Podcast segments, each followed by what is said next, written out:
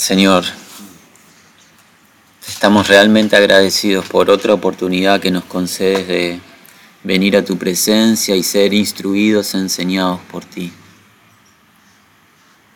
Padre, ¿quién es suficiente para esta tarea?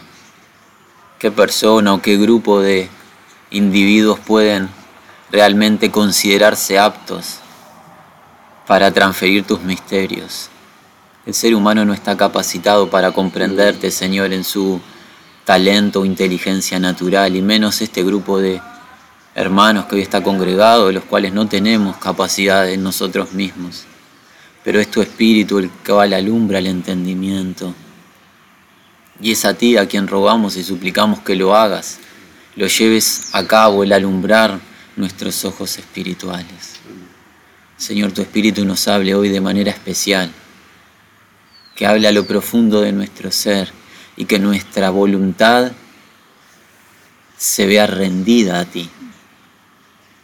Señor, ¿buscamos agradar a los hombres o agradarte a ti?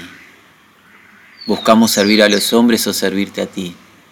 Ciertamente si buscásemos agradar y servir a hombres no seríamos siervos de Cristo, pero Él nos ha llamado y ahora somos sus servidores y ponemos nuestros labios a tu servicio, oh Señor, para que tú hables lo que tengas que decir, sin importar cómo pueda ser considerado por el mundo qué opinión le merece al mundo. Lo que tú digas para nosotros es sí y amén. No opinaremos ni argumentaremos tu verdad, Señor. Danos humildad, danos pobreza de espíritu en esta hora, Padre. Te necesitamos. Guíanos. En el nombre de Jesús hemos clamado. Amén.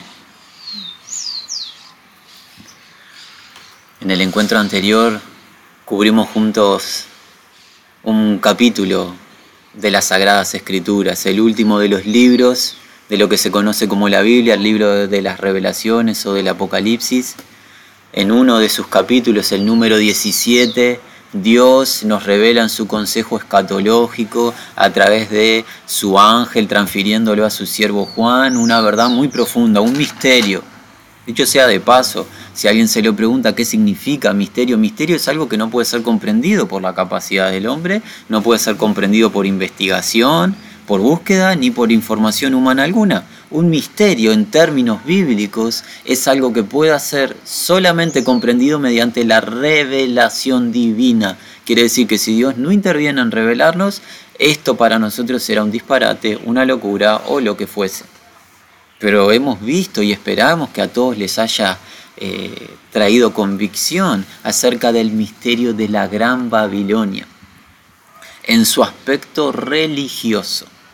Hemos visto a esta mujer que la mujer simboliza en las escrituras a un credo o a un grupo de individuos con fe o confianza en algo. La mujer en su estado puro de virginidad representa a los seguidores de Jesús la iglesia de Jesucristo, los individuos que fueron apartados por y para el Señor, pero en este caso particular, en el capítulo 17 de Apocalipsis, la mujer representa un sistema religioso, pero con características distintas de la iglesia.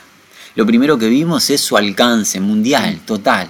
Todo pueblo, muchedumbre, nación, ella se sienta sobre las aguas y eso representa su alcance mundial. Eso nos hace comprender o deducir que esta no va a ser una religión única, sino va a ser el cúmulo de muchas religiones que van a converger en una gran religión, un movimiento ecuménico. Y amigos, se está formando hoy mismo. Hoy mismo diversas religiones están asociándose supuestamente por la paz del mundo juntos clamando supuestamente a un mismo Dios cuando sirven a distintos dioses, no que hayan distintos dioses, pero en su mente piensan que sirven a distintos dioses, igual obvian las diferencias y van en pos de un sentido o un fin común.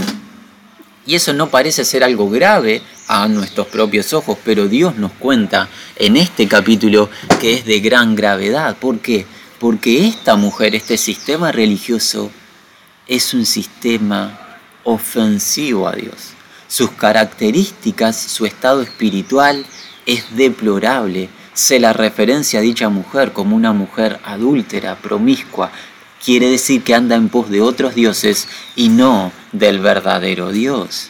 Su asociación diabólica, perversa, pues se la asemeja en su representación, en su vestimenta, con el color del gran dragón, de Satanás, el mismo color de la bestia de este imperio mundial liderado por el anticristo en el tiempo de tribulación y gran tribulación, el color escarlata.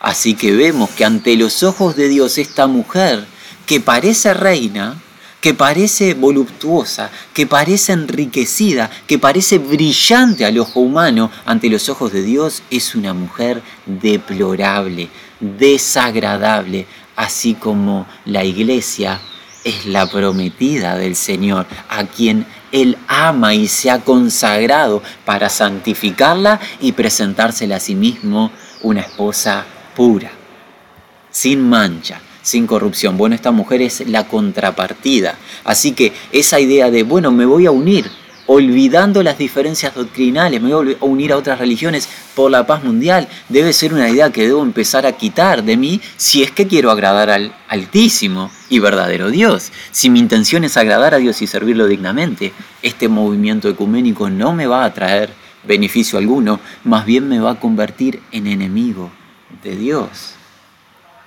vimos que este sistema es un sistema falso, en todos sus aspectos. Falso con falsos cristos, falsos profetas, falsos apóstoles, falsos pastores, ancianos, falsos hermanos, falso evangelio, falso ámbito de encuentro, falsa sinagoga, sinagoga de Satanás, falsa conducta o piedad.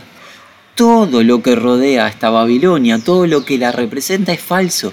Pero recuerden algo, porque alguien me decía, es muy fácil ver a Babilonia. Si es todo falso, ¿quién va a creer en ella? No, la gran mayoría de las personas creen porque recuerden el tema en el que estamos. Estamos en el tema rebelión a Dios y comenzó allá en el capítulo 3 de Génesis con la serpiente, la cual es muy astuta. No golpea la puerta de nuestro hogar diciéndonos, traigo falsedad a tu hogar, vengo a destruir tu familia, vengo a romper todo lo que has edificado. Jamás se presenta así la falsedad. La falsedad está encubierta, está revestida de algo beneficioso, de algo provechoso para nuestras vidas, para nuestro hogar o nuestra familia, pero su fin siempre trae destrucción. Por eso, algo que parece alevoso, si hay falso esto, falso lo otro, nadie va a creer. No, muchos creen porque está revestido.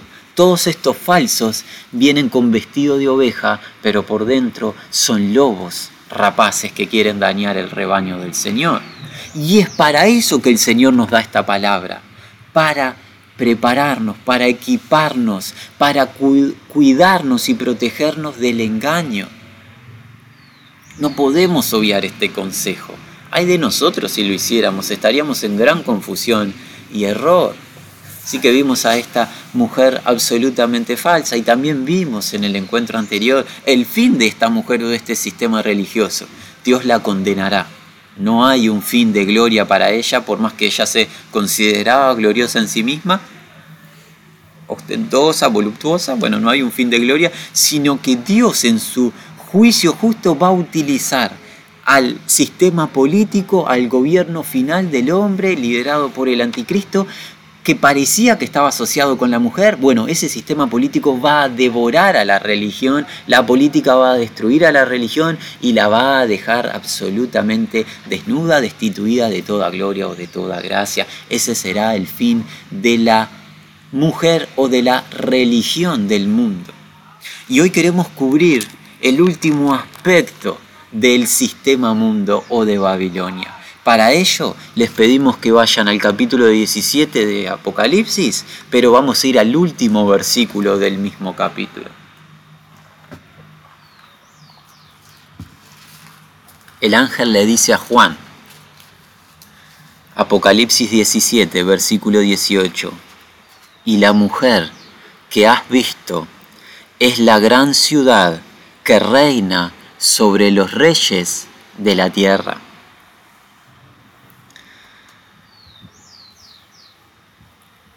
El ángel del Señor nos muestra un nuevo aspecto de Babilonia. y vamos a cubrir juntos hoy el aspecto comercial, económico del sistema mundo o de Babilonia. Juan, el ángel le dice a Juan que la mujer que has visto es una gran ciudad. Y algunos comentaristas consideran el capítulo 17 y el capítulo 18 de Apocalipsis como dos entidades distintas. Nosotros no creemos que sea el acercamiento más sano a esta revelación. Entendemos en el temor del Señor que tanto 17 de Apocalipsis como 18 nos hablan de una misma entidad del mismo sistema mundo, de la misma Babilonia, solamente que se están considerando dos aspectos distintos, o tres podríamos decir.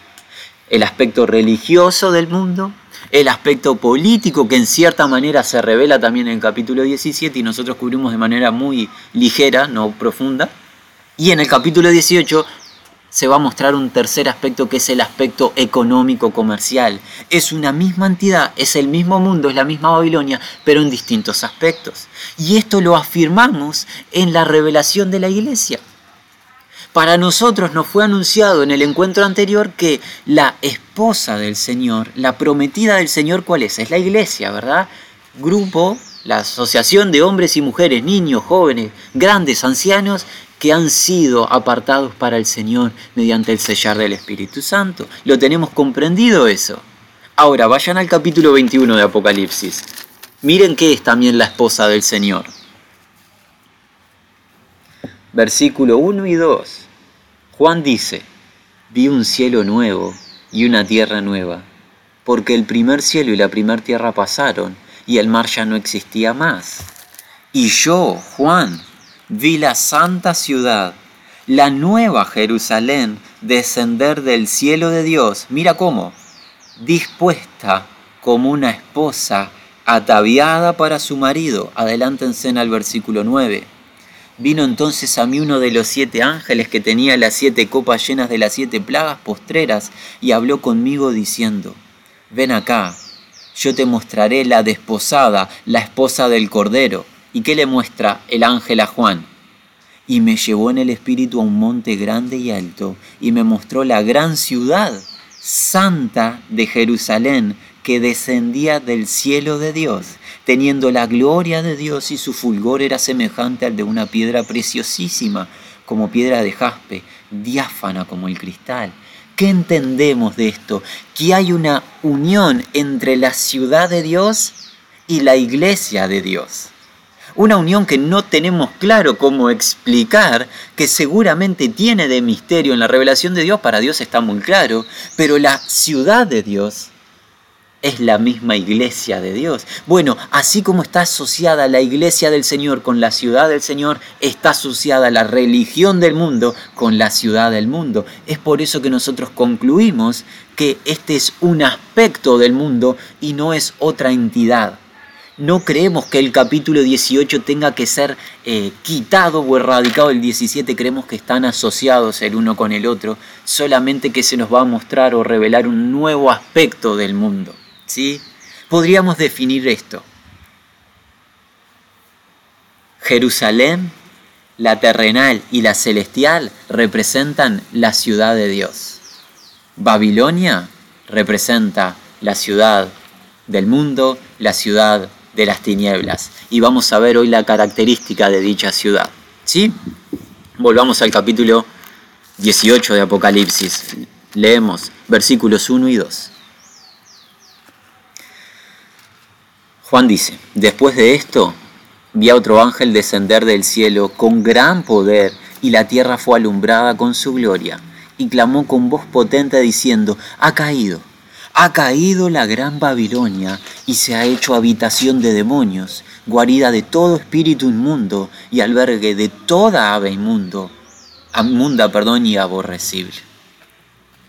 Juan ve a un ángel poderoso, no se nos dice el nombre del ángel, pero sí entendemos que es un ángel de alto rango. ¿Por qué?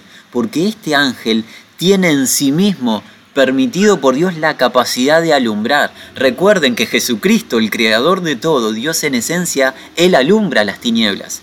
Bueno, este, este ángel representa en cierta medida, en un menor aspecto, la capacidad que Jesús tiene en sí mismo de alumbramiento. este ángel alumbra. Así que entendemos que este es un alto rango entre los ángeles. Por ende, tenemos que prestar atención a lo que va a proclamar públicamente y tiene una proclamación de sentencia. ¿Cuál es la sentencia? La sentencia es la caída total de la gran ciudad Babilonia. Esta caída no es un tropiezo momentáneo, habla de una caída para ya no volver a levantarse. Habla de un fin de movimiento o de acción. Ha culminado la acción, la vida, el mover, el prosperar de la gran ciudad. Es lo que está proclamando el gran ángel y que dice, terminaron los días de gloria de Babilonia, esto se ha convertido en inmundicia total, habitación y guarida de espíritus malignos. Eso es lo que proclama el ángel y esta proclamación nos sirve a nosotros como consideración de todo el capítulo. A través de esta proclamación nosotros nos vamos a preguntar el por qué.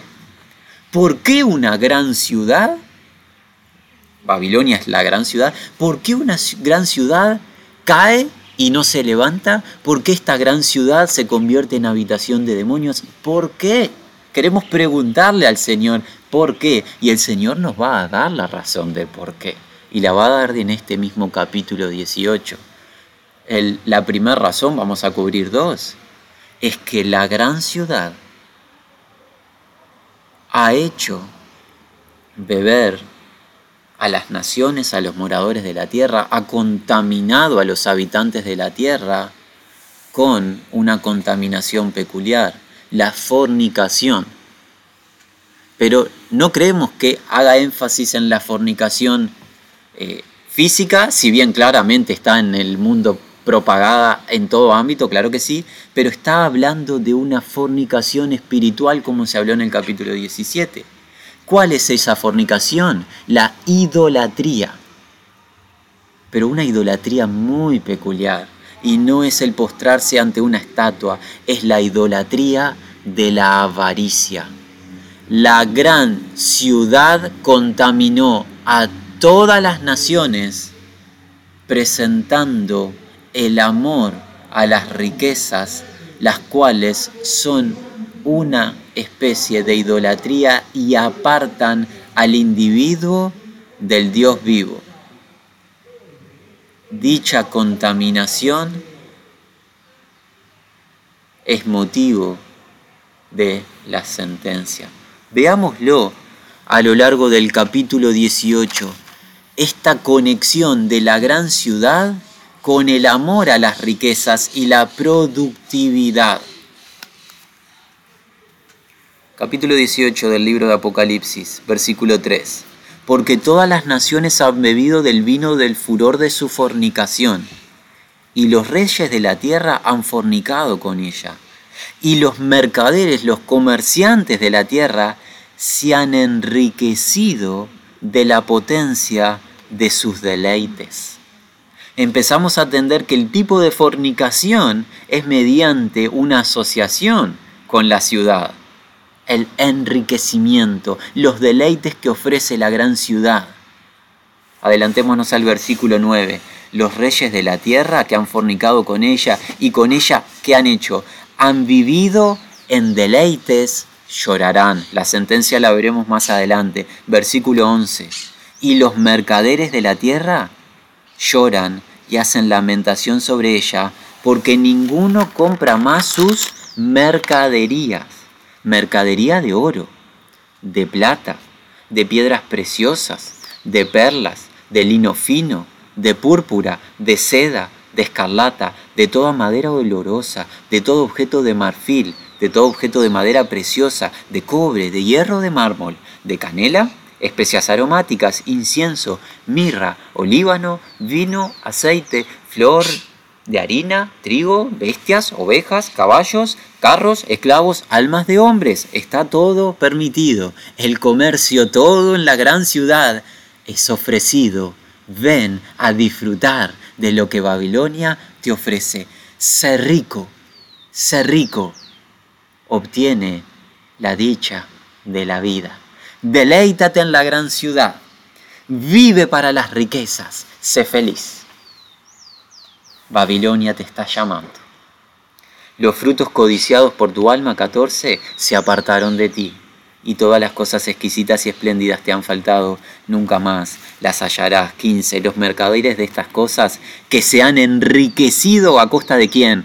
De la gran ciudad, de ella, se pararán de lejos por el temor de su tormento llorando y lamentando y diciendo, ay, ay de la gran ciudad que estaba vestida de lino fino, de púrpura y escarlata, y ya hemos entendido qué color es ese, y estaba adornada de oro, de piedras preciosas y de perlas. Adelantémonos al versículo 19.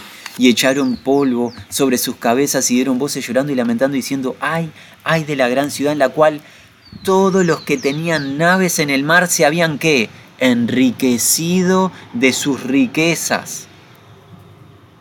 Versículo 23. Luz de lámpara no alumbrará más ni en ti, ni voz de esposo y de esposa se oirán más en ti, porque tus mercaderes eran los grandes de la tierra, pues por tus hechicerías fueron engañadas todas las naciones. La gran ciudad nos ha enseñado desde el principio que el objetivo de la vida, que la dicha de la vida, que el sentido de la vida es incrementar las arcas y los bienes de nuestro hogar. Ese es el propósito por el que estamos en la tierra. Enriquecernos y disfrutar de dichas riquezas, para eso estamos.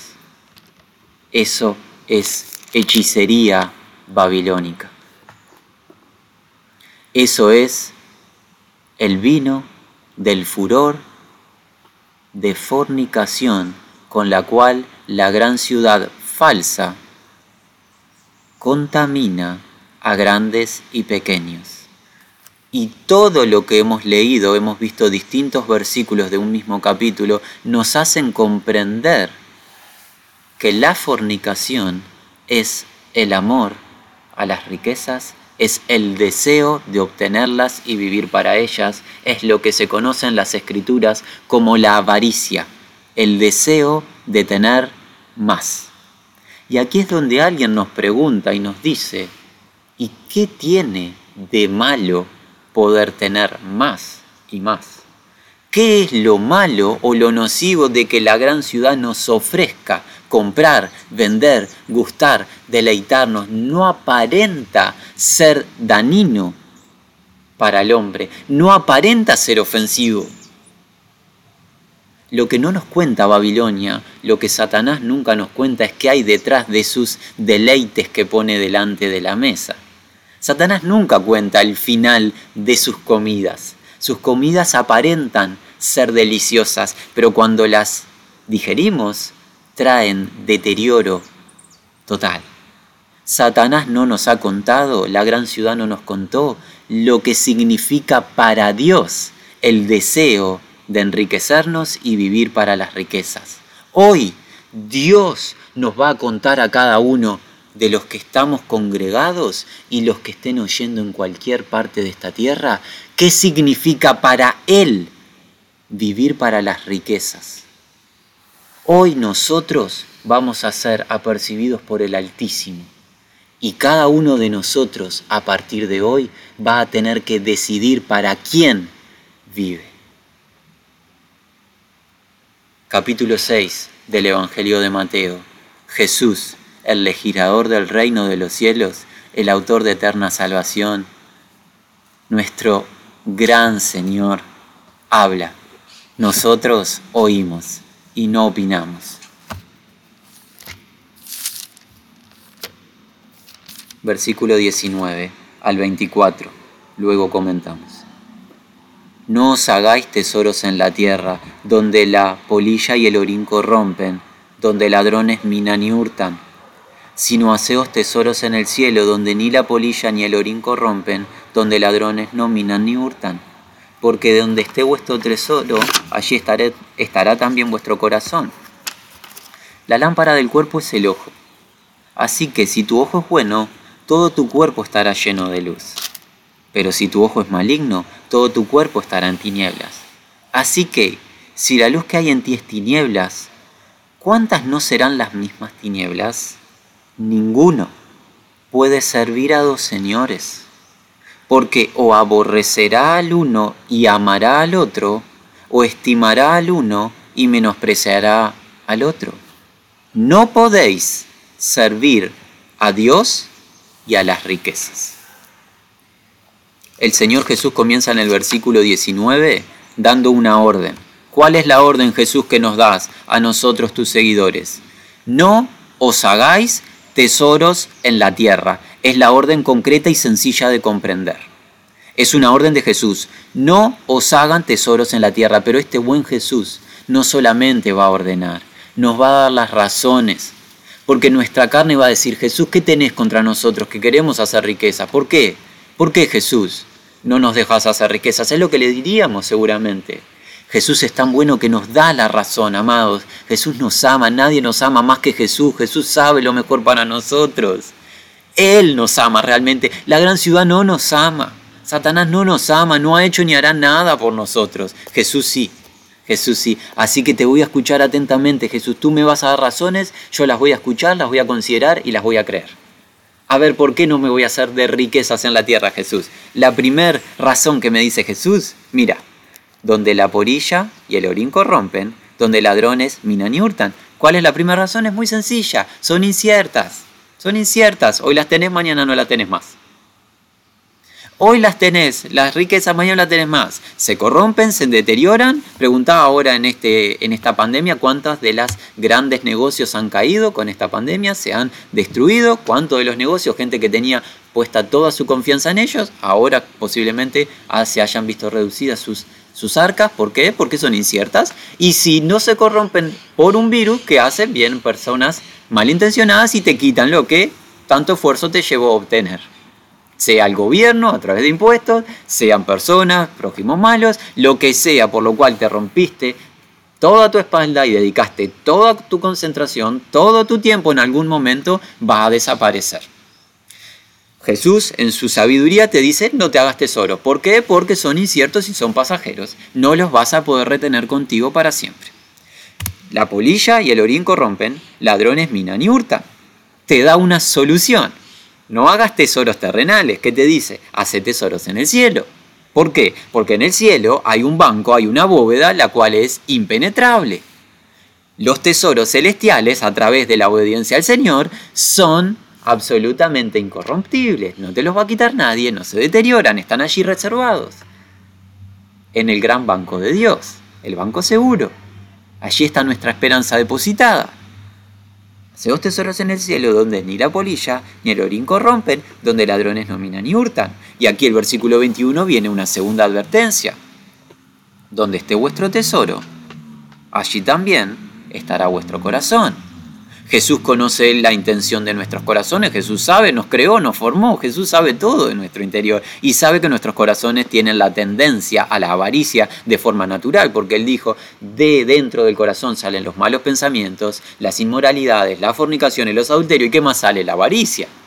Entonces, ¿qué dice Jesús? Las riquezas en sí mismas no son nada, pero lo que produce la riqueza en tu corazón sí es. ¿Qué produce? Produce que tu corazón vaya en pos de ellas. Si me provisto de riquezas, deposito mi confianza en ellas. Y alguien dice, ¿qué tiene de malo? Las riquezas son buenas, me proveen de cosas. Si tú pones tu confianza en las riquezas, va a llegar un día donde vas a estar en una incertidumbre total. No es invento nuestro, Jesús lo representó a través de la vida de un prójimo. Vayamos al Evangelio de Lucas, por favor, capítulo 12.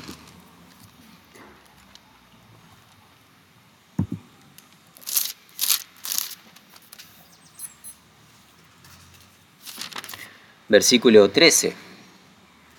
La escena es bastante peculiar, mire lo que sucede antes de la parábola.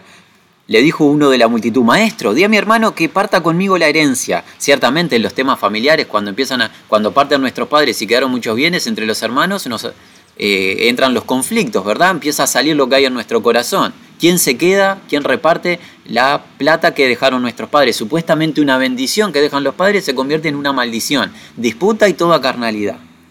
Miren cómo actúa Jesús. Jesús va a repartir la herencia, supuestamente, ¿no? Jesús, el, el, buen maestro, va a repartir la herencia, va a disponer de bienes para uno con el otro. Vamos a ver qué hace Jesús. Es interesante. En el 14, Macer le dijo, hombre, ¿quién me ha puesto sobre vosotros como juez o partidor? Les dijo, mirad, guardaos de toda avaricia, cuídense de la avaricia, porque la vida del hombre no consiste en la abundancia de los bienes que posee.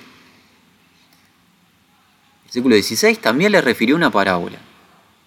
Y ahora vendrá la parábola. ¿Saben qué? Jesús no repartió una sola moneda, Jesús no le importó en lo más mínimo la herencia de estos dos individuos. ¿Por qué? Porque Jesús está interesado en el alma de las personas.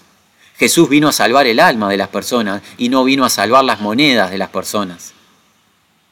Jesús no resolvió el problema de estos dos hermanos, de quién se queda con cuánto de lo sé qué. Jesús les vino a advertir, mirá que no vendas tu alma por esa herencia, porque tu vida no consiste en esa herencia. Guardate la avaricia, le está diciendo a este que quería los recursos que el Padre le había dejado. Y ahora viene la parábola. 16. También le refirió una parábola diciendo, la heredad de un hombre rico había producido mucho. Y él pensaba dentro de sí diciendo, ¿qué haré? Porque no tengo donde guardar mis frutos. Y dijo, implícito lo expresamos nosotros, parafraseamos, yo soy inteligente, sé lo que voy a hacer. Esto haré. Derribaré mis graneros y los edificaré mayores, y allí guardaré todos mis frutos y mis bienes. Y diré a mi alma, alma, muchos bienes tienes guardados para muchos años, repósate, come, bebe, regocíjate. He hallado el sentido de mi vida. He gustado de mis bienes y los tengo en abundancia. Gozo perpetuo hay para mi alma. Ahora voy a descansar. ¿Se acuerdan lo que nos acaba de decir Jesús? Son inciertas, no pongas tu confianza, tu corazón en ellas.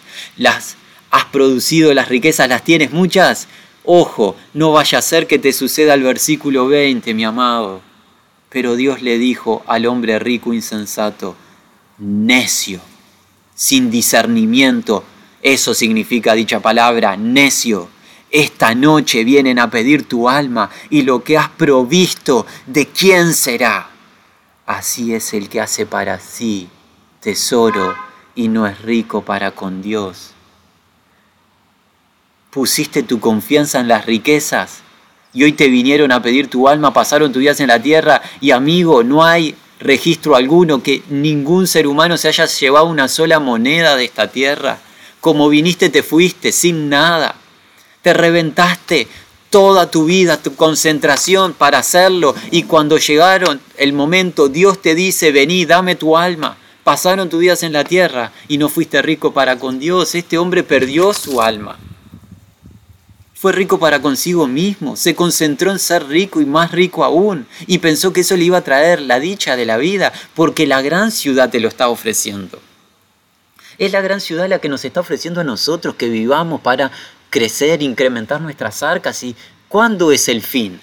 Hoy tengo X cantidad de números, pero necesito otra cantidad. Cuando tenga dicha cantidad voy a necesitar otra casa. Cuando tenga dicha casa voy a necesitar agrandarla. Cuando la tenga más grande voy a necesitar una casa en otro país. Y cuando tenga una casa más grande en otro país voy a necesitar otro tipo de auto. Y cuando tenga otro tipo de auto voy a necesitar un medio para el mar. Y cuando tenga un medio para el mar voy a necesitar un medio para el aire, voy a necesitar un avión. Y así, y así, y así, hasta que me vienen a pedir mi alma. Y mi alma va a perecer.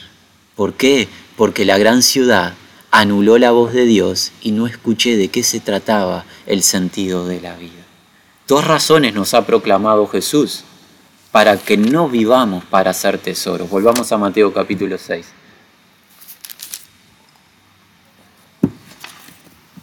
Versículo 22. Jesús dice, la lámpara del cuerpo es el ojo. Así que, si tu ojo es bueno, todo tu cuerpo estará lleno de luz. Pero si tu ojo es maligno, todo tu cuerpo estará en tinieblas. Así que, si la luz que hay en ti es tinieblas, ¿cuántas no serán las mismas tinieblas? En el contexto en el que Jesús insertó esta porción de verdad, comprendemos que los ojos son la ventana del ser. A través de los ojos nosotros deseamos, obtenemos. ¿Y de qué está hablando Jesús? Que si mis ojos están en pos de las riquezas, mi interior está totalmente corrompido. Si mis ojos están entenebrecidos, pues desean saciarse de riquezas, ese es su tesoro por el cual están viviendo, el interior del ser, no necesito que me lo cuentes, dice Jesús, ya sé cuál es tu interior, está en tinieblas todo, porque si la ventana de tu ser está corrompida, todo tu ser está entenebrecido. La tercera razón por la cual no debemos de poner nuestra mirada o nuestro objetivo o no debemos hacernos de riquezas, ¿cuál es? Es que si las deseamos, nuestro ser se corrompe totalmente. La cuarta razón, y es donde nos acercamos acerca, nos acercamos un poco más a el crimen de la gran ciudad. De a poquito empezamos a apuntar hacia la acción de idolatría, que alguno debe estar pensando, no veo la idolatría en la avaricia. Bueno, de a poco nos empezamos a acercar a ella. Versículo 24. Ninguno, nadie, no existe individuo alguno de ninguna generación, ninguno, nadie diga yo sí puedo. Jesús dice ninguno, ninguno puede servir a dos dueños o a dos amos o a dos señores, es la idea. ¿Por qué? o aborrecerá al uno y amará al otro, o estimará al uno y menospreciará al otro. No podéis servir a Dios y a las riquezas, Jesús proclama. Jesús nos revela en su palabra que riquezas, mamón, es la traducción literal de esa palabra, es un Señor es un amo. Y alguien dice, no es un amo, un señor, son eh, acciones en la bolsa de valor, son lingotes de oro, son billetes, son monedas. No, no, es un amo. Es alguien que ejerce dominio o autoridad sobre los que están bajo su poder. Las riquezas son el ídolo del ser humano, mis amados. Y nosotros nos postramos a ellas no de rodillas, ¿Saben cómo nos postramos? Dándole nuestros pensamientos y nuestro tiempo, el cual deben ser para el Señor y no para ellas. ¿Sabe qué? Aquí es donde muchos nos dicen, integrantes del pueblo de Dios, yo jamás serví a las riquezas. Ah, no, mostrame la inversión de tu vida. ¿Cuánto tiempo tienes para ir y visitar a los hermanos, compartir tiempo con los hermanos, orar,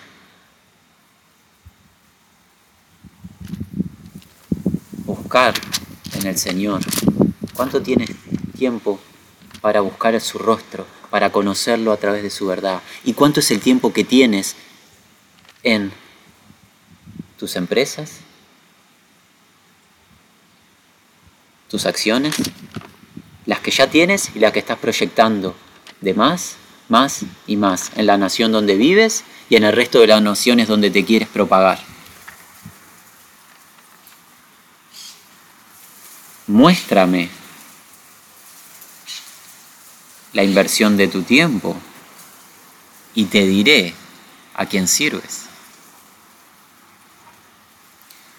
No hace falta ponerse de rodillas ante una estatua para ser un idólatra. No hace falta cantarle o prenderle una vela. ¿Saben cómo soy un idólatra? Cuando quito al único y genuino Dios del centro de mi voluntad y pongo cualquier otra cosa adelante. Y no me venga alguien a decir que la plata no está adelante en la voluntad del ser humano. Todo lo que hay en este sistema mundo, prendemos la tele, ponemos internet o cualquier cosa, todo nos apunta a tener más, más y más. Y si no tenés, sos un desgraciado. El que tiene es, y el que no tiene, no es y está pronto para perecer. Nadie venga a decir, no es para con nosotros esto, esto está exento de nosotros, a nosotros nos afecta, empezando por quien habla, siguiendo por los que están escuchando en cualquier región. Jesús hoy nos está diciendo, miren, van a servir a las riquezas, a mí no me sirven. No hay tercer camino, el camino de un poquito y un poquito Un poquito de vos, Señor, y un poquito de las riquezas. Está bueno eso. No, no, no. Hay un mandamiento primero y grande. Amarás al Señor tu Dios. ¿Con qué? ¿Con tus sobras? ¿Le vas a dar una hora o dos horas el fin de semana? para que se contente Jesús, porque Jesús es alguien que, tiene falta de autoestima en el cielo, que está ahí, a ver si un grupo de personas me canta alguna canción dos horitas el fin de semana y yo me pongo contento. ¿Es ese el Jesús revelado? ¿El autor de todo? ¿Busca nuestras miserias? Jesús viene a entronarse en nuestras vidas y te dice, ¿querés vivir para las riquezas? Para mí no vivís. ¿Querés vivir para mí? Vení, seguime.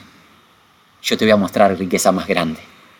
¿Sabes cuál es? Es el mismo la verdadera riqueza, la abundancia, la riqueza eterna, la que no se corrompe, es Él, tiene nombre propio. Ahora, ¿querés ir por la porquería de la riqueza del mundo? Andá nomás, andá nomás, y perece con ella, perece con ella. Alguien dice, hermano, qué dura esta palabra, sí, lo es, lo es dura, claro que sí, porque el Señor nos quiere percibir, a todos los que estemos oyendo en cualquier región. Porque este es el peor mal que hay. ¿Saben por qué? Porque es un mal de guantes blancos. Nadie considera que esto es un mal. Es más, se nos dice, se nos dice lo que supuestamente es pueblo de Dios, esta es la bendición de Dios. Esta es la bendición, venía a recibir la bendición. Dios te quiere bendecir. Dios te quiere bendecir. Recibí de su caudal. Recibí de su caudal. Y convertite en un idólatra también.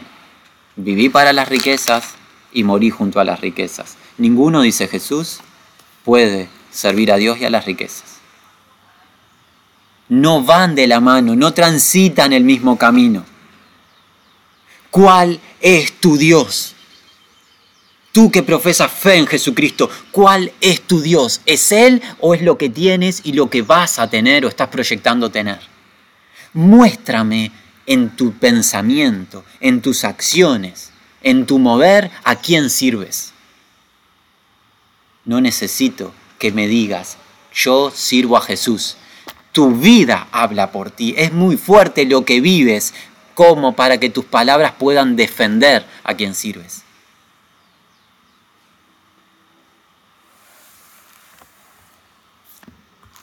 Si alguien todavía tiene duda de que la avaricia, el deseo de producir y producir más y más y no tener contentamiento es una idolatría, le vamos a pedir asistencia a un siervo del Señor, se llama el apóstol Pablo, Ustedes ya lo conocen, está en medio nuestro constantemente ministrándonos esa autoridad en el reino. El Espíritu Santo le inspiró y en el libro de Efesios nos cuenta en el capítulo 5.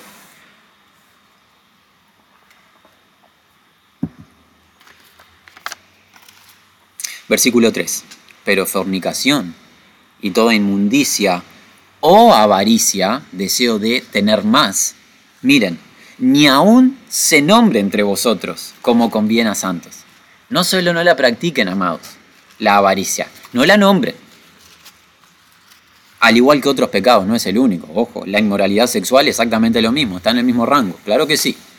Pero estamos haciendo énfasis en lo que representa la gran ciudad y lo que nos está ofreciendo la gran ciudad. Avaricia ni se nombre entre nosotros como conviene a santos, ni palabras deshonestas, ni necedades, ni truanerías que no convienen, sino antes bien acciones de gracias. Porque sabéis esto, tengan certeza, que ningún fornicario o inmundo o avaro que es idólatra, ¿qué pasa con este grupo de personas, Pablo?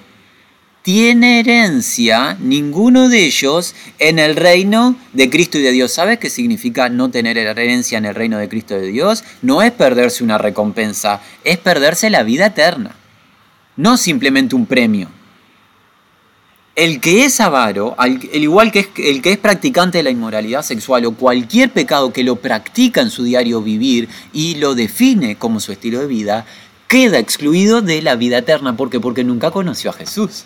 Porque Jesús viene a liberarnos de la práctica del pecado. Los avaros no son bendecidos por Dios. Se quedan afuera de la vida eterna.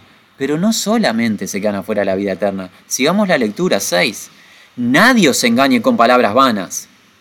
Nadie venga a enseñarnos palabras vacías acerca de producir, producir, producir y tener más, más, más, más. Sacá de medio nuestro a ese perverso que enseña esa mentira.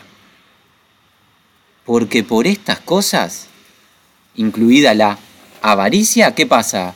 Viene la ira de Dios sobre los hijos de desobediencia. No parece ya tan agradable la idea de qué tiene de malo gustar de los bienes y los deleites de la gran ciudad, qué tiene de malo enriquecernos con ella. Hay para hacer plata, hay para hacer.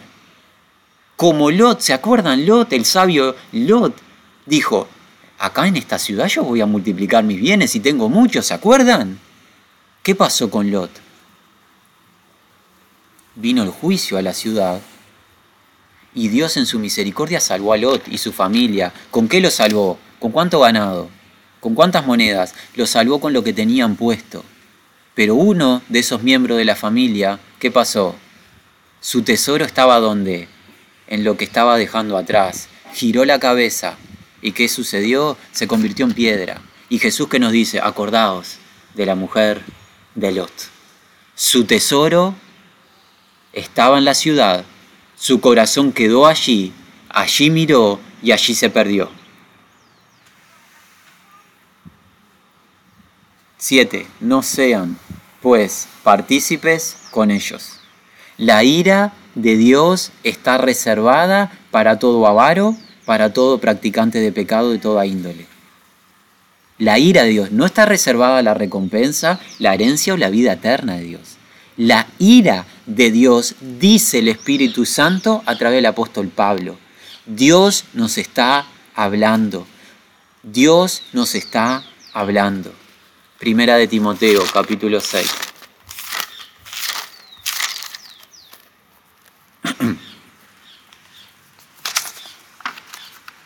El Espíritu Santo a través del apóstol Pablo dice, 1 Timoteo 6:3, si alguno enseña otra cosa, y no se conforma a las sanas palabras de nuestro Señor Jesucristo y a la doctrina que es conforme a la piedad, está envanecido. Nada sabe. Delira acerca de cuestiones y contiendas y contiendas de palabras de las cuales nacen envidias, pleitos, blasfemias, malas sospechas.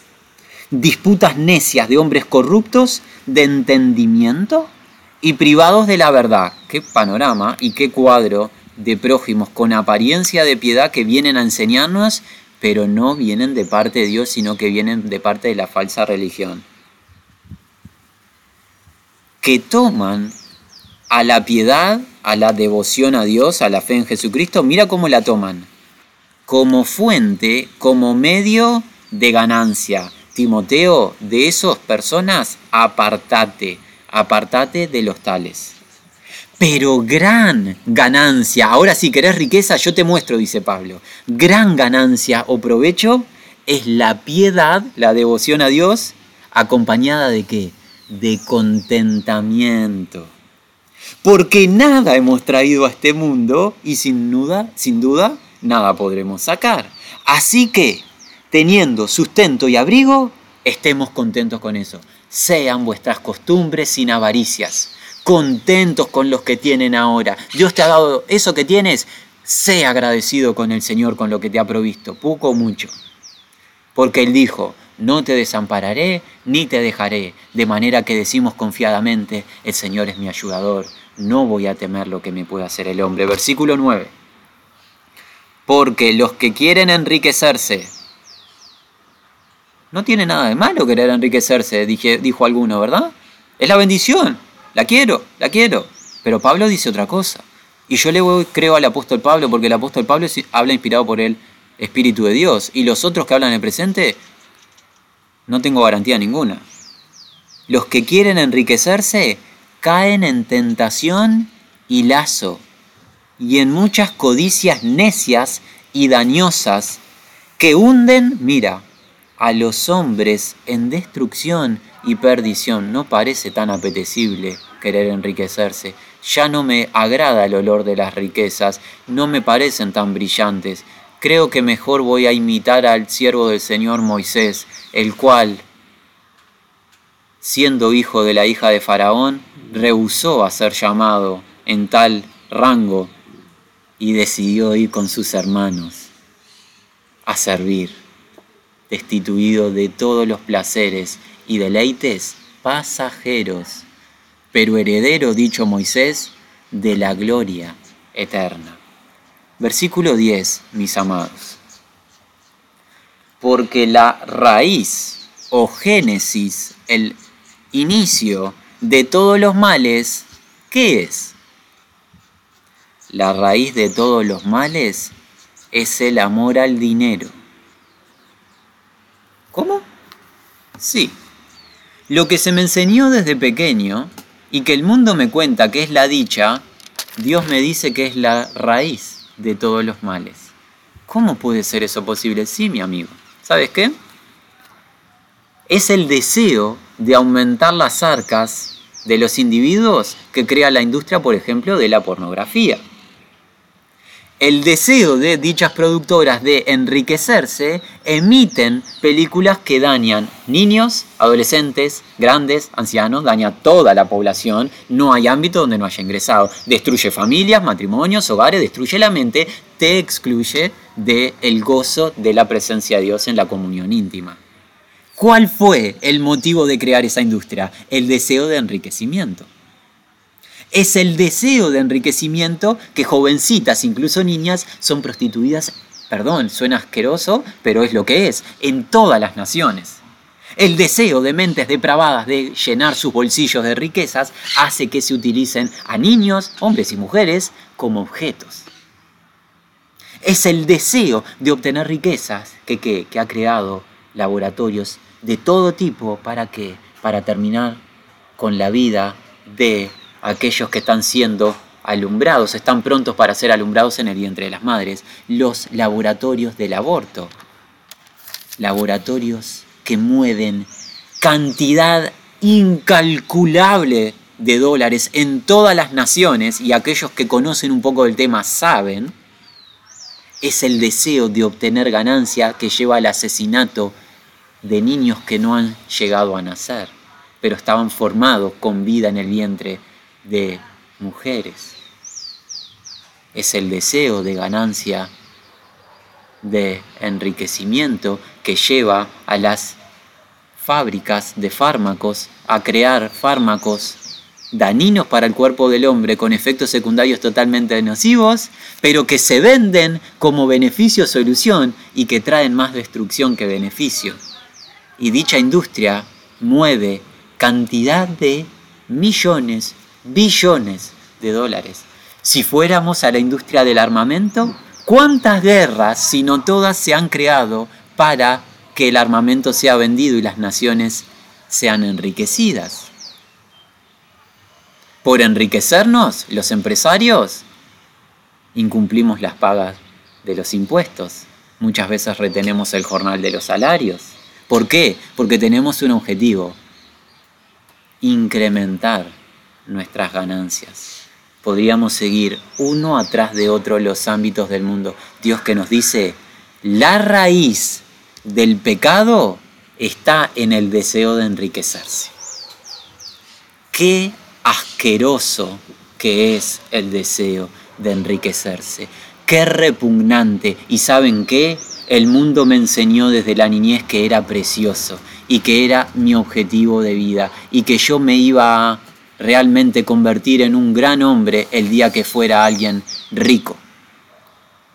Pero gracias sean dadas a Dios porque su verdad nos sana y nos está enseñando hoy que eso es un camino de muerte, es un camino despreciable a Dios y Dios nos quiere rescatar de él.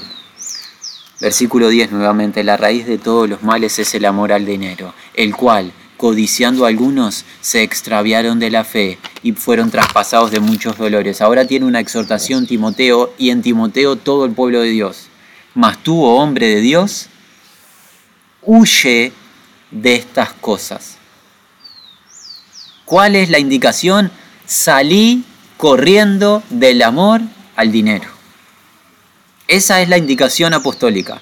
Salí corriendo Timoteo. Pablo sabía que todos somos sensibles y fácilmente deslizables en esto y a todos nos gustan las riquezas y los bienes, que nos dice salgan corriendo.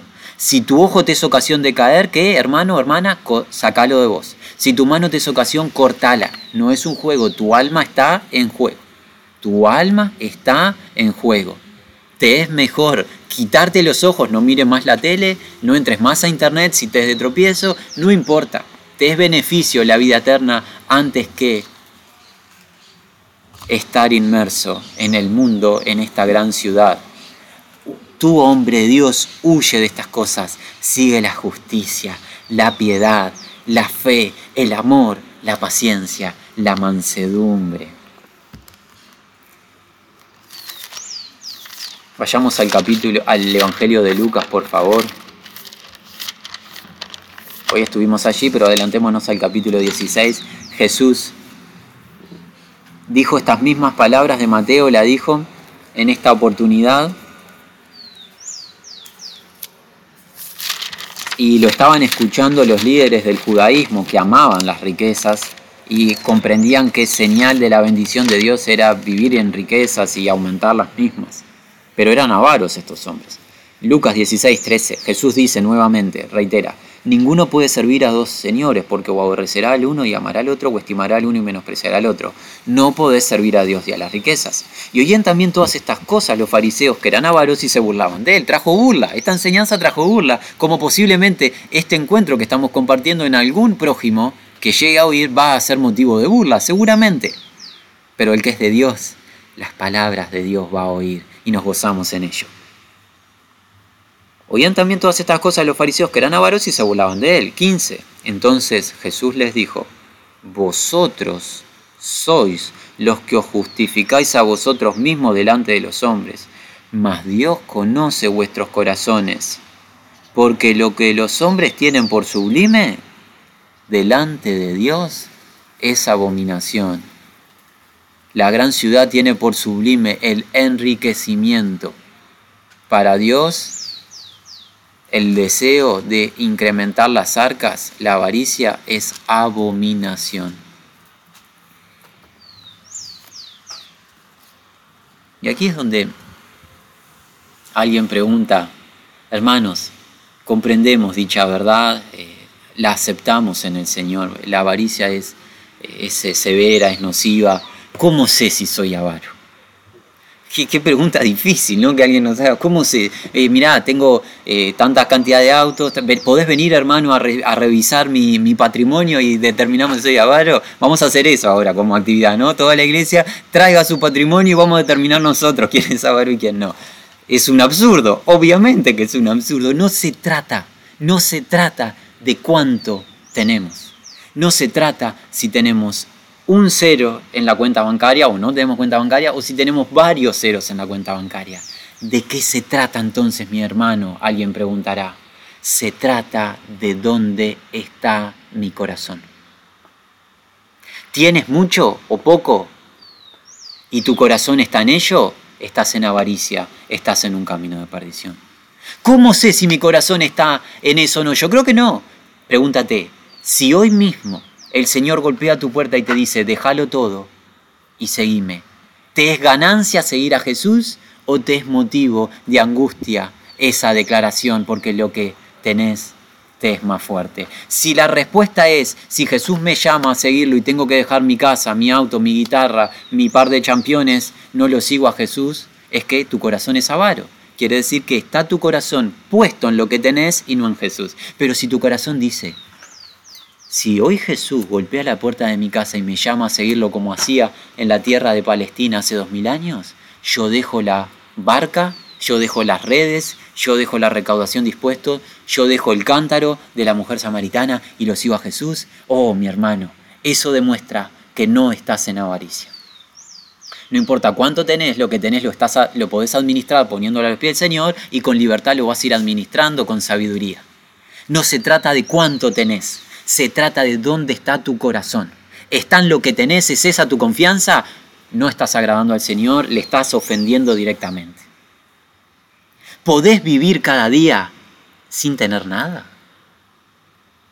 ¿Podés vivir pisando por fe en el Señor? Porque Él, luego en Mateo, en el capítulo 6, no lo vamos a cubrir hoy porque no hay tiempo, luego de decirnos que no nos hagamos tesoros y esa explicación, esas cuatro razones que nos dio, ¿a qué nos llama? A la dependencia y al clamor a Él para que Él provea, porque Él provee todo. Podés vos decir, no necesito X suma, no necesito tal cosa o tal situación terrenal, lo necesito a mi Señor. Lo necesito a Él. Él es mi piedra de estabilidad. Él es mi roca. Él es mi confianza. Él es mi seguro médico. Él es mi cuenta bancaria. Él es y fuera de Él nada es para mí. ¿Es esa la respuesta que hay en tu corazón? Tu corazón no es avaro. Tu corazón no es avaro la respuesta de si soy avaro o no soy avaro no se trata en los ceros, no se trata en los autos, ni en la cantidad de casas. Se trata en qué, en dónde mejor está tu corazón. Está en Jesús, haces todo por y para Él. Está en lo que tenés, haces todo y por y para lo que tenés.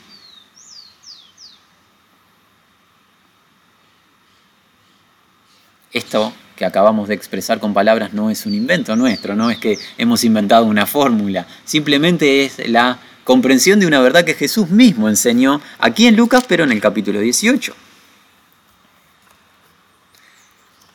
Lucas 18, 18. Un hombre principal le preguntó diciendo, Maestro, bueno, ¿qué haré para heredar la vida eterna? Jesús le dijo, ¿por qué me llamas bueno? Ninguno hay bueno sino solo Dios. Los mandamientos sabes. No adulterarás, no matarás, no hurtarás, no dirás falso testimonio, honra a tu padre y a tu madre. Él le dijo, todo lo he guardado desde mi juventud. Aparentemente es un joven piadoso. 22. Jesús oyendo esto le dijo, aún te falta una cosa. Vende todo lo que tienes y dalo a los pobres y tendrás tesoro en el cielo. Y ven, sígueme. Déjalo todo, amigo. Ven, sígueme. Ya que eres piadoso, continúa el camino de la piedad. Jesús es la piedad. Versículo 23. Entonces él, oyendo esto, se puso muy triste porque era muy rico. Al ver Jesús que se había entristecido mucho, dijo, cuán difícilmente entrarán en el reino de Dios los que tienen riquezas. Porque es más fácil para un camello pasar, perdón, porque es más fácil pasar un camello por el ojo de una aguja que entrar un rico en el reino de Dios. Y los que oyeron esto dijeron, ¿quién pues podrá ser salvo? Pregunta válida. Él les dijo, lo que es imposible para los hombres es posible para Dios. Este joven tenía su corazón no en la piedad y en la adoración a Dios digna, tenía su corazón en las riquezas y se perdió.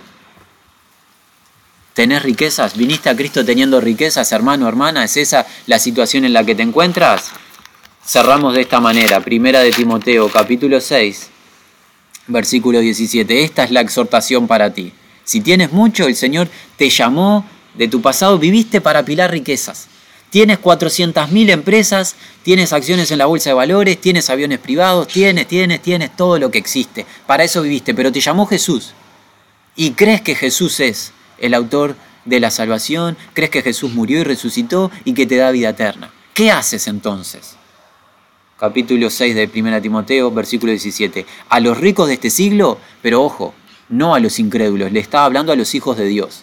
Esta es una exhortación para los hijos de Dios. Por ende, ¿hay ricos entre los hijos de Dios? Claro que los hay. A los ricos de este siglo manda que no sean altivos, ni pongan la esperanza en las riquezas. Saca el corazón y la mirada en ellas, las cuales son, que Inciertas, todo lo que se nos enseñó hoy. Si no, ¿dónde tenés que poner las esperanzas? Sino en el Dios vivo, que nos da todas las cosas en abundancia para que las disfrutemos. Que hagan bien, que sean ricos en buenas obras, dadivosos, generosos, atesorando para sí buen fundamento para el porvenir, que echen mano de la vida eterna. Cambia el objetivo de tu vida. Llegaste al Señor con muchas riquezas, vivías para ellas, bien, ahora cambia la mirada, la pones en Jesús, entregale a Jesús todo lo que tenés, decirle, Señor, tú me diste todo esto, o lo que sea, yo lo tengo, bueno, lo pongo a rendición de ti. ¿Cómo quieres que haga? Viviré ahora para ti. Invertiré mi tiempo en ti, y lo utilizaré en lo que tú me guíes. Dame convicción. ¿Cómo bendecir? ¿Cómo, cómo extender tu reino? ¿Cómo bendecir a los que padecen necesidad? Guíame, Señor. Eso es un corazón sincero delante del Señor. Eso realmente poder decir, esto es bendición del Señor y esto lo utilizo para el Señor. Bien, bueno, eh, cubrimos y nos ha llevado bastante tiempo, volvamos a Apocalipsis, dimos la primera razón, hemos visto juntos la primera razón por la cual la gran ciudad recibe sentencia. Dijimos, ¿por qué sentenciada la gran ciudad? Porque la, la gran ciudad contaminó a todos los moradores de la tierra con una idolatría, pero una idolatría muy sutil. Nadie considera que es idolatría, todos lo consideran que es la dicha la vida. ¿Cuál es la idolatría? La idolatría de la avaricia. Y hemos visto que la avaricia es motivo de qué? De estar bajo la ira de Dios. ¿Sí? Segunda razón que cubrimos, capítulo 18 Apocalipsis, versículos 7. Está totalmente relacionado porque van de la mano. 7. Cuanto ella se ha glorificado y ha vivido en deleites, tanto dadle de tormento y llanto, porque dice en su corazón, perdón, yo estoy sentada como reina, no soy viuda, y no veré llanto. Junto con la, el enriquecimiento y el vivir para ello que viene, la soberbia, la vanagloria. La gran ciudad es sentenciada por vanagloriarse en ella misma y no gloriarse en el Señor. En el capítulo 47 del libro del profeta Isaías hay una construcción, hay una edificación de la misma verdad. Básicamente nos habla de lo mismo. Vayan un segundo allí. Libro del profeta Isaías capítulo 47.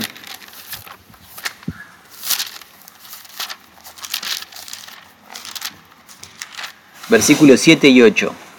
Dijiste, dijiste para ti misma es la idea, ¿no? Dijiste, para siempre seré señora.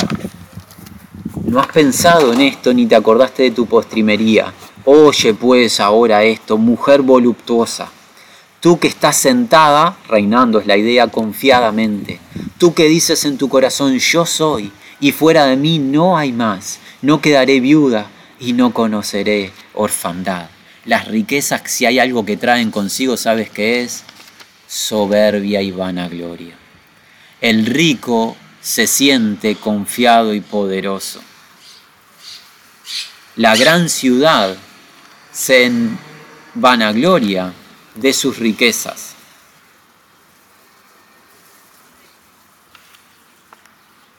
La gran ciudad se vanagloria de sus riquezas y de lo que tiene, y se mira a sí misma y dice, yo estoy entronada, yo tengo, yo poseo, y nada me falta. Pero ¿saben de quién es esa conducta? ¿De soberbia y de vanagloria? De Satanás mismo. En el capítulo 14 del libro de, Isaías, donde estamos, Satanás dijo en su propio corazón, versículo 13, Tú que dices en tu corazón, subiré al cielo en lo alto, junto a las estrellas de Dios levantaré mi trono y en el monte del testimonio me sentaré a los lados del norte. Sobre las alturas de las nubes subiré y se veré semejante al Altísimo. Es Satanás quien se ensoberbeció y cayó. La actitud de soberbia, de vanagloria, es la contrapartida de la actitud que Dios busca. Pues Dios resiste, está en enfrentamiento con los soberbios y da gracia a los humildes. La actitud de la gran ciudad es exactamente lo contrario de la actitud que Dios quiere en los habitantes de la tierra, porque hay una sola actitud o conducta que Dios busca en los seres humanos. ¿Cuál es? La actitud de Cristo Jesús. ¿Cuál es esa actitud? Vengan a mí, todos los que están trabajados y cargados, y yo os haré descansar. Lleven sobre vosotros mi yugo y aprendan de mí, que soy manso y humilde de corazón, y hallaréis descanso para vuestras almas. Qué paradoja, ¿verdad? Jesús, el autor de todo, el hacedor de todas las cosas, el sustentador de todo lo que existe, es aquel que vive en humildad total.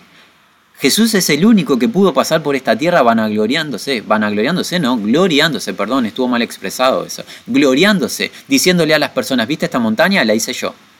¿Viste este mar? Lo hice yo. ¿Viste el sol que está alumbrando? Lo hice yo. El agua que cae del cielo la mando yo.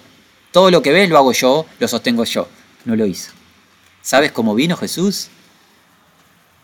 Con forma de siervo, semejante a los hombres. Nació en un matrimonio humilde de jóvenes, entre animales. No nació en un palacio, entre animales. Se desarrolló en humildad, proclamando, el Hijo del Hombre no tiene dónde recostar su cabeza. Eso que nos lleva a pensar que no tenía casa propia y vivía en casa de aquellos que se habían beneficiado de su ministerio y que le daban de su casa. Cuando tuvo que pagar impuestos, utilizó de la misma creación de un pescado que obtuvo del mar para pagar los impuestos al César. Cuando murió, no fue sepultado en la tumba de su familia, pues no tenía tumba para él. Le tuvieron que dar una tumba varones piadosos. Oh, el autor de todo el dueño de todo, aquel que puede venir y sentarse y decir, ¿sabes qué? Yo tengo gloria y ustedes no tienen gloria ninguna, son todos vanos, nunca lo hizo. Es el más humilde de todos. Es por eso que Él nos cautiva y es por eso que hoy a la mañana se nos está llamando no a una vida de desgracia, no. Eso es una mala comprensión. Se nos está llamando a la verdadera vida, mis amados. La verdadera vida tiene un nombre propio y se llama Jesucristo. Él es la gloria, Él es la riqueza, Él, Él, su conducta, su carácter, su presencia, sus frutos. Él es el verdadero sentido de la vida. Él es el pan que descendió del cielo para que nosotros lo comamos y nos saciemos. Él es el agua de vida. Él es la luz del mundo que alumbra nuestras tinieblas. Él es el pastor que nos guía y que nos da de buenos pastos perdurables. Él es el camino. Él es la realidad, la verdad, Él es la vida. Y fuera de Él todo es vano, todo es pasajero. Y todo lo que vemos que nos trae supuesto sosiego, todas esas cosas no han hecho nada por nosotros. Pero Jesús sí. Jesús, que hoy te ha dicho y te ha dado una orden, no te hagas tesoros en la tierra, es el que dice, ¿sabes qué, mi amado? Por tu avaricia que es la que tenemos todos, yo voy a la cruz. La gran ciudad no va a ir a la cruz por vos. El anticristo, Satanás, a la cruz por vos no va a ir. Quieren que vos seas condenado por la eternidad. Pero Jesús dice, por ustedes que los definía la avaricia, la inmoralidad sexual y cualquier práctica de pecado que todos tenemos, yo voy a la cruz por ustedes. Yo cargo por ustedes su pecado. Yo soy quien pago el justo precio delante del trono de Dios por el pecado que les corresponde a ustedes. El que comprenda esa verdad va a abrir sus puños y va a entregar todo lo que tiene a Jesús diciendo, ya no quiero más de esta vida, te quiero a ti, Señor. Te quiero a ti. Ahora te veo con mis ojos espirituales y eres la riqueza pura. Eres gloria pura, Señor. Eres la piedra preciosa. Eres realmente el tesoro perdurable que no se me va a escapar entre los dedos. Cuando parta de esta tierra te voy a ver cara a cara. Se va a aumentar el tesoro cuando parta de esta tierra, no lo voy a perder. En cambio, el tesoro terrenal cuando parta de esta tierra se me va y no lo tengo más, me voy como vine sin nada. Oh Señor, te queremos a ti y no queremos más los tesoros de la tierra. Hemos cubierto dos razones, amados, y el tiempo nos apremia. Hemos cubierto dos razones por las cuales es condenada la gran ciudad. La primera contaminó a todos los moradores de la tierra con idolatría. ¿Qué idolatría? La avaricia, abominable delante de Dios. La segunda, junto con la avaricia que viene la soberbia, que es exactamente la contrapartida de lo que Dios quiere. Dios quiere que seamos humildes al igual que Jesús, el cual en siendo forma de Dios, vino en forma semejante a los hombres y se vació a sí mismo para enriquecernos a nosotros. Cubiertas esas dos razones, ¿qué nos queda en los minutos restantes? La sentencia final de la gran ciudad. ¿Vamos a ello? Porque la gran ciudad se muestra muy, muy eh, vanagloriosa, muy soberbia, ¿verdad? La gran ciudad no va a permanecer para siempre. Capítulo 18 del libro Apocalipsis. Leemos. Versículo 2, nos había dicho el ángel, clamó con voz potente diciendo, ha caído, ha caído la gran Babilonia, se ha hecho habitación de demonios, guarida de todo espíritu inmundo y albergue de toda ave inmunda y aborrecible. Versículo 4, y oí otra voz del cielo que decía, salid de ella, pueblo mío, para que no seáis partícipe de sus pecados ni recibáis parte de sus plagas, no juegues con esto, hijo de Dios, no te lo tomes liviano, Dios te advirtió, salí corriendo, huí, huí de todo lazo con el mundo no os unáis en yugo desigual con los incrédulos, no os unáis en yugo desigual con los incrédulos nuevamente. Salí de en medio de la gran ciudad. ¿Cuántas cadenas tenés conectado con el mundo? ¿Cuántas conexiones? Empezá a desencadenarte hoy, hermano, hermana. ¿Por qué? Porque se viene para la gran ciudad las plagas de la ira de Dios. Porque sus pecados, cinco, han llegado hasta el cielo y Dios se ha acordado de sus maldades. Dadle a ella como ella os ha dado. Pagadle doble según sus obras en el cáliz en que ella preparó bebida. Preparadle a ella el doble. Oh, alguien pensaba, qué injusta es la vida. Muerte, llanto, infamia, se suceden día tras día, con el deseo de ganancias se hacen cosas atroces en todo ámbito. Mis amados, el Dios justo está viendo todo. Y va a llegar un día, y este día es Apocalipsis capítulo 18, versículos 4, 5, 6, en el que Dios recuerda los pecados de la gran ciudad. Todo lo que se hace en tinieblas un día saldrá a la luz. Y llegó ante el trono de Dios la injusticia. Y el Dios justo, ¿sabes qué dice? A la gran ciudad se le va a retribuir. Pareciera que la gran ciudad se frota las manos. Más riqueza, más riqueza. No. Se le va a retribuir con doble porción de ira doble porción de condenación para la gran ciudad, que fue soberbia y que se enriqueció. ¡Qué advertencia! ¡Qué advertencia para los hijos de Dios! No, pero eso es para incrédulos. No, no, para los hijos de Dios, porque en, Apocalipsis, en capítulo 3, en el mensaje a las iglesias, Dios le dice a la Odisea, tú dices, yo soy rica, me he enriquecido y ninguna, tengo cosa, ninguna cosa tengo necesidad. Esa es la Odisea, una iglesia de Jesucristo. Y tú no sabes, le dice Jesús, que tú eres pobre, ciego, desnudo, desventurado, miserable. ¿Qué tienes, hijo de Dios, que no hayas recibido? Si lo recibiste, no te jactes. Huí, huí de la gran ciudad. Seguimos, 8. Por lo cual, en un solo día vendrán sus plagas, muerte, llanto, hambre, será quemada con fuego, porque poderoso es Dios el Señor que la juzga. No la juzga cualquiera la gran ciudad ostentosa y voluptuosa. ¿Sabes quién la juzga? Jehová de los ejércitos, entiéndase o tradúzcase Jehová de los espíritus, el amo del mundo espiritual. Y son poderosos los ángeles que tiene a su cargo. Ese Jehová la juzga a la gran ciudad. 9.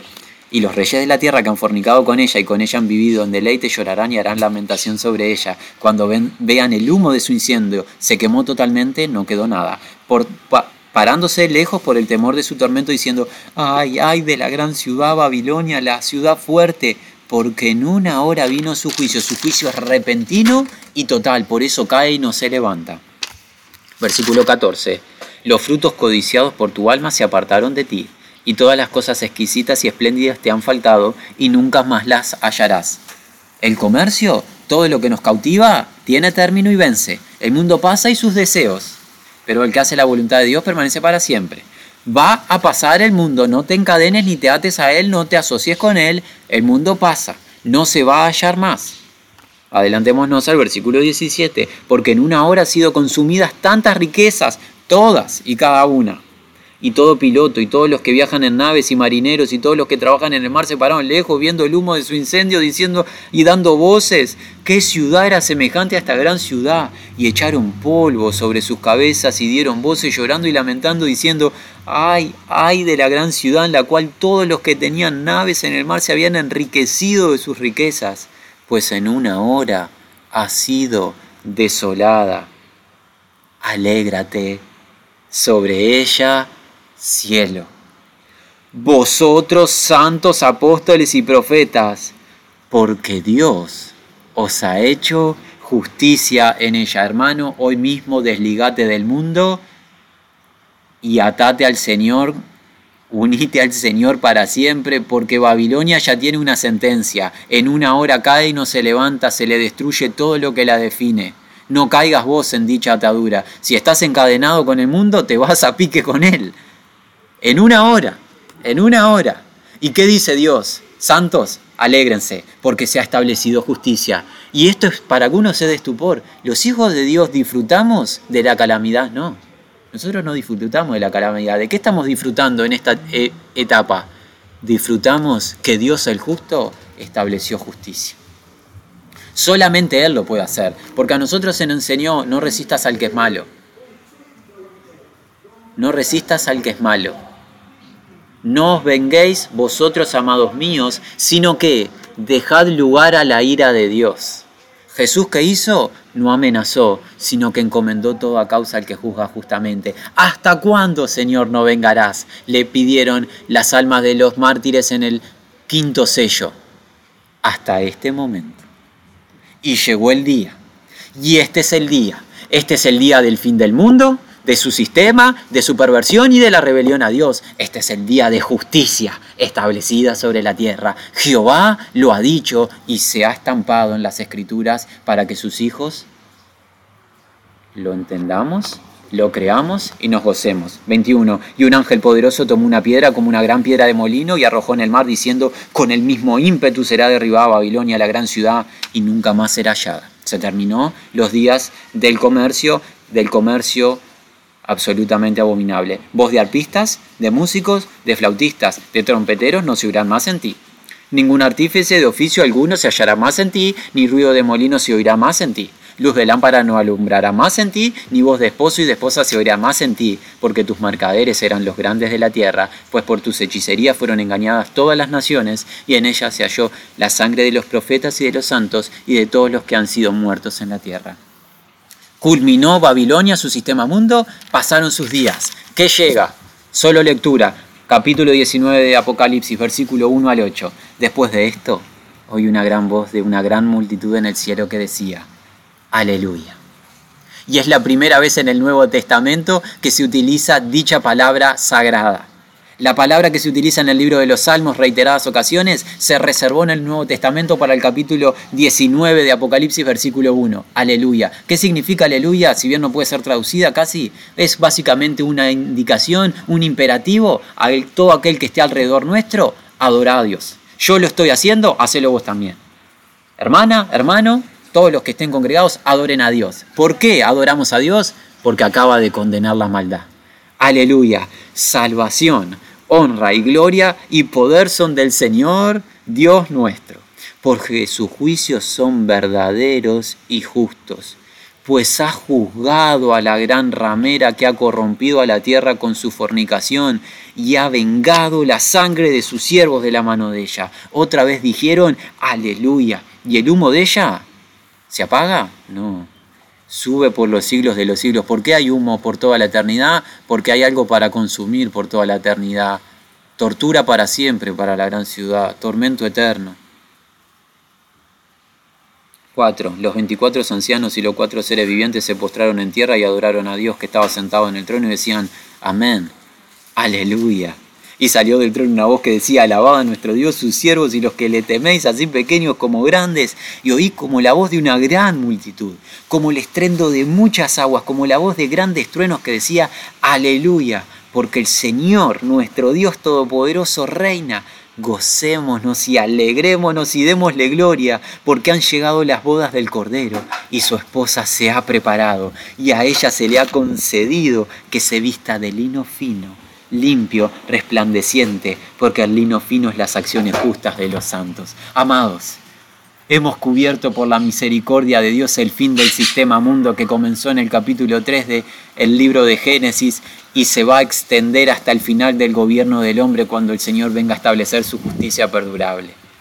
Y hoy se nos enseñó de un aspecto de dicho sistema, el aspecto comercial económico, totalmente blasfemo y ofensivo a Dios, pero tan sutil, tan engañoso que nosotros estamos impregnados de él y pensamos que es parte de la bendición de Dios. Vivir para enriquecernos, acumular, acumular y acumular. Hoy se nos enseñó, no vivan para eso, vivan para Dios. Vivan para Dios, pongan su confianza en Dios, sirvan a Dios. Y aquí es donde alguien pregunta, oh, pero me voy a despojar de mis riquezas, es un salto al vacío. No, mis amados. No, mis amados, es, es realmente obtener el sentido de la vida es realmente obtener el sentido de la vida. Despojarnos de toda atadura de esta tierra, volvernos a Jesucristo, el autor de eterna salvación. Aquel que vino a esta tierra vaciándose él mismo de su gloria. Él no pide que nos vaciemos de algo que él no se vació. Él se vació de su gloria, vino a esta tierra por amor de nosotros. Y hoy nos está llamando. Aquellos que estemos inmersos en la gran ciudad, que estemos atados de pies y manos, hoy hay posibilidad de escapar solamente a través de Jesucristo. Él tiene extendida la invitación hoy mismo, siendo el día 3 de enero del año 2021, hoy te dice y te llama, ven a mí, ven a mí, ven a mí y vengan a mí todos los sedientos, vengan y beban gratuitamente del agua eterna. ¿Quieres riqueza? ¿Quieres gloria? Jesús la provee, pero en modo espiritual caudal de riqueza eterna perdurable. Herencia celestial reservada en el banco de Dios para ti hay en Cristo Jesús. Él la ha provisto para ti. Él te ama con un amor eterno que no se puede explicar con palabras, pero sí se explicó en hechos, en el sacrificio de su propia vida, para que tú no bebas de esta ira que se reveló aquí en las páginas de las Sagradas Escrituras. Oh, mis amados, hoy es el día aceptable. Hoy es el día de salvación y para los hijos de Dios hoy es el día de compromiso. Es el día que dejemos de jugar a la iglesia, es el día que dejemos de jugar a los discípulos de Jesús y hoy es el día que digamos, sí Señor, basta ya de vivir para mí, hoy vivo para ti.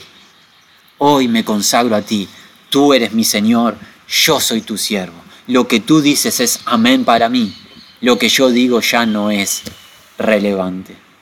Mis amados, escuchemos la exhortación del Señor y esa es nuestra súplica, oh Padre, que apercibas nuestro corazón.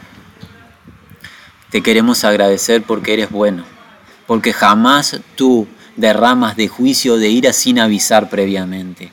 Oh, cuánto tiempo das para el arrepentimiento, oh Señor, bueno, justo, lento para la ira amplio en perdón y en misericordia, bondadoso Dios.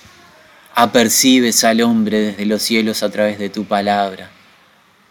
Quieres morar con tus hijos, Señor, a través de tu espíritu en pureza, en santidad. Y no te hemos dejado, como la Odisea, te hemos cerrado la puerta, Señor. Tú estás fuera porque no te damos paso hacemos cosas, tenemos programas, tenemos luces, humo, tenemos montones de cosas, pero no te tenemos a ti, por ende no tenemos nada. Nuestra soberbia, nuestra gloria es vana y vacía, Señor. Oh, perdónanos, Padre. Perdónanos por nuestra falsedad, por nuestra hipocresía, por nuestra comodidad, por querer seguirte y servirte a ti, pero querer también tener nuestros negocios con el mundo y nuestros placeres en el mundo y nuestro beneficio del mundo. Perdónanos, Señor. Perdónanos.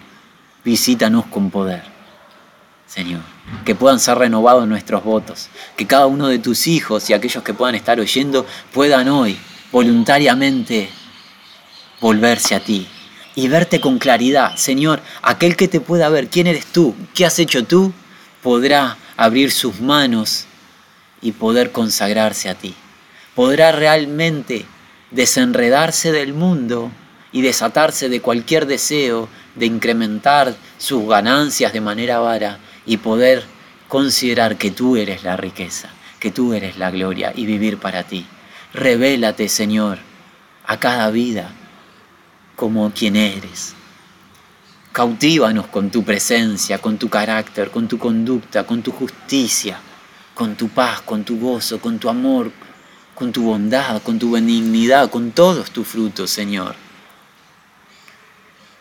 con la hermosura de tu santidad. Padre, nuestra súplica es que esta palabra pueda percibir el corazón y los oídos de aquellos que aún no te conocen y puedan arrepentirse delante de ti y confiar en ti, que puedan escapar de esta ciudad perversa absolutamente engañosa y que puedan escapar de los juicios y la ira que se viene sobre ella cuando tú lo determines.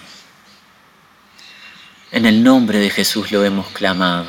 Gracias por escucharnos y respondernos. Amén.